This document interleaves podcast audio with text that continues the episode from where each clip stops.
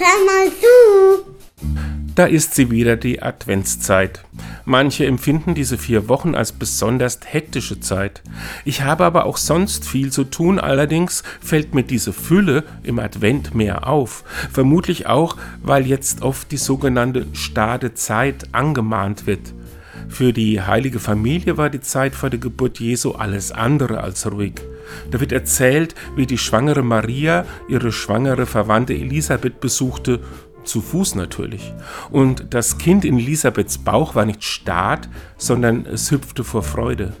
Und dann mussten sich Maria und Josef auch noch kurz vor der Geburt auf den Weg von Nazareth nach Bethlehem machen. Also ich gönne jedem seine ruhigen Momente im Advent. Wer aber, so wie ich, durch diese Zeit eher hüpfen muss, befindet sich zumindest biblisch gesehen in guter Gesellschaft. Für mich ist das ein Vorfreudehüpfen, denn Weihnachten ist ja jetzt wirklich nicht mehr weit.